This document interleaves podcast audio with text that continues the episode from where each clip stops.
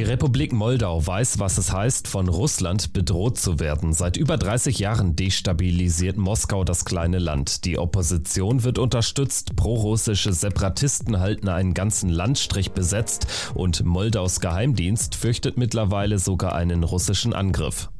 Darum geht's in dieser Folge von Wieder was gelernt. Das ist der NTV Podcast. Alle Folgen können Sie hören auf ntv.de und in der NTV App bei RTL Plus Musik und auf allen anderen bekannten Podcast Plattformen. Um keine Folge mehr zu verpassen, können Sie einfach in der NTV App die Podcast Push Nachrichten abonnieren. Ich bin Kevin Schulte. Hallo. In Bachmut, Kremina und Wuleda entscheidet sich nicht nur das Schicksal der Ukraine, sondern auch der Republik Moldau. Das hat die Präsidentin des kleinen osteuropäischen Landes, Maya Sandu, vorige Woche in einem ZDF-Interview gesagt. Zitat, solange die ukrainische Armee die russische Armee von unserer Grenze fernhält, gibt es keine direkte militärische Bedrohung für uns. Moldau, das grenzt im Westen an Rumänien, im Norden und Osten an die Ukraine. In keinem anderen Nachbarland ist der russische Angriffskrieg so präsent wie in dem bitterarmen Ministaat. Die Regierung will in die Europäische Union, gleichzeitig destabilisiert Moskau das kleine Land seit Jahrzehnten. Moldau, nur so groß wie Nordrhein-Westfalen, gleicht einem Pulverfass, sagt der Politikwissenschaftler und Risikoanalyst Hannes Meissner. Er arbeitet am Kompetenzzentrum für Schwarzmeerstudien der Fachhochschule des BFI Wien und er ist auch Lehrbeauftragter in der Forschungsgruppe Osteuropa der Universität Wien. Wir sehen in der Republik Moldau eine sich fortlaufend drehende innenpolitische Zuspitzung äh, eines Konflikts, eine Zuspitzung des Konflikts äh, mit Russland gleichzeitig und der geopolitische Konflikt zwischen dem Westen, geführt durch NATO und USA vorrangig, aber auch mit der EU und europäischen Mitgliedstaaten auf der einen Seite, Russland auf der anderen Seite spitzt sich immer weiter zu. Ein, ein wesentliches Merkmal dieses Konflikts ist, dass, dass er hybride geführt wird. Das heißt, dass ganz unterschiedliche Mittel zum Einsatz kommen, Strategien zum Einsatz kommen und Propaganda Propaganda- und Desinformationskampagnen sind eine, ein wesentlicher Bestandteil dessen. Was in Moldau gerade passiert, äh, wo der Konflikt sich hinbewegen könnte, steht ganz im Zeichen dieser Desinformationsstrategien und Informationen, die hier gestreut werden. Und der gesamte Konflikt in der Republik Moldau ist aus dieser Perspektive zunächst einmal zu betrachten.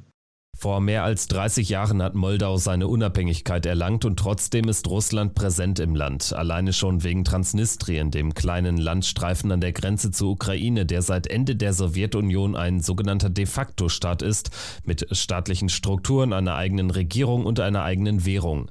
Es fehlt aber die Anerkennung durch andere Länder. Völkerrechtlich ist Transnistrien immer noch Teil der Republik Moldau. Finanziert wird die Separatistenregion aber durch den Kreml, der mit 1500 permanent stationierten russischen Soldaten dafür sorgt, dass Moldau keinen Versuch unternimmt, das Gebiet wieder unter die eigene Kontrolle zu bringen. Russland hält Transnistrien als eine Art Außenstelle am Leben, destabilisiert damit Moldau, dessen Regierung eigentlich in die Europäische Union strebt. Durch den Ukraine-Krieg hat sich die Situation für Moldau noch einmal deutlich zugespitzt, analysiert Hannes Meissner. Die Konflikt- und Kriegsführung ermöglicht zwei Fronten. Militärisch, eine militärische traditionelle Kriegsführung seitens Russlands ist möglich, aber russische Truppen sind äh, gebunden Gegen äh, zum gegenwärtigen Zeitpunkt in der Ukraine. Und was hier die Präsidentin Maya Sandu in dem ZDF-Interview gesagt hat, dass ähm, die Ukraine Moldau schützt zum gegenwärtigen Zeitpunkt, also aus militärischer Perspektive ist es zu einem gewissen Grad nachvollziehbar. Also eine unmittelbar bevorstehende militärische Eskalation ist eher unwahrscheinlich.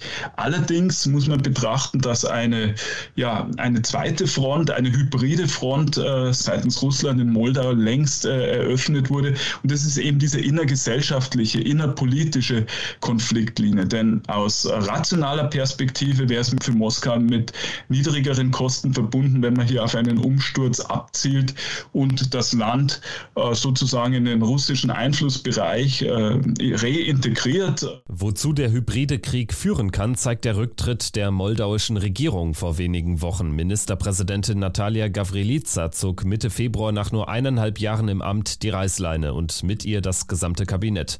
Für Osteuropa-Forscher Meissner kam das nicht überraschend. Das Land sei nach drei Jahrzehnten mit hohen Abhängigkeiten zu Russland in einem prekären Zustand.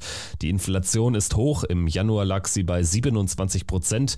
Die Energiekosten sind noch deutlich deutlich stärker gestiegen als zum Beispiel in Westeuropa.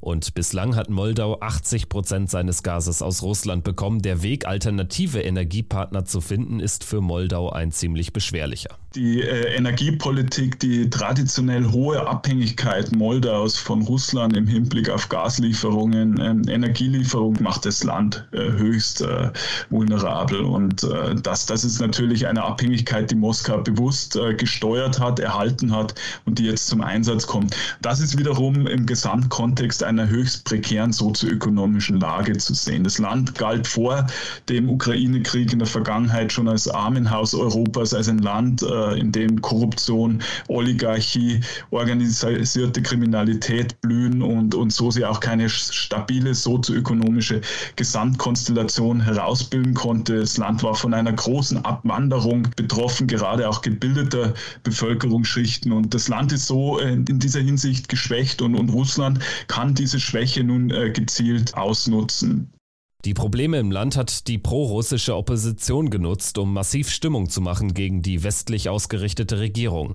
Vor allem der Oligarch Ilan Shor hat mit seiner Shor-Partei Massenproteste organisiert. Der schwerreiche 35-Jährige ist zwar gar nicht im Land, weil er sich einer Haftstrafe entzieht, die moldauische Politik wirbelt er aber trotzdem massiv auf.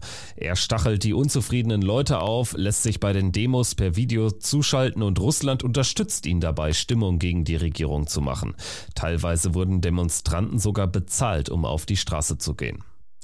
Doch trotz der Bedrohungslage hat das moldauische Parlament erneut einen proeuropäischen Politiker zum Regierungschef gewählt. Dorin Rekian ist seit gut zwei Wochen als Nachfolger von Natalia Gavrilicia im Amt. Eines seiner Hauptziele ist es, Moldaus EU-Beitritt voranzutreiben. Das wird aber trotz mancher Reformen, die auf den Weg gebracht wurden, noch Jahre dauern. Im Regierungsprogramm wird außerdem der Wunsch geäußert, dass man, Zitat, in einer sicheren Welt leben wolle, in der kleine Staaten respektiert werden. Russlands Präsident Wladimir Putin scheint ihm diesen Wunsch aber nicht zu erfüllen. Nur wenige Tage nach dem Amtsantritt des neuen Ministerpräsidenten annullierte der Kreml-Chef ein Dekret zur Transnistrien-Frage. Die Aufhebung des Transnistrien-Dekrets aus dem Jahr 2012, das er besagt hat, dass man äh, den Transnistrien-Konflikt nur unter Wahrung der territorialen Integrität, Souveränität und Neutralität Moldaus lösen würde.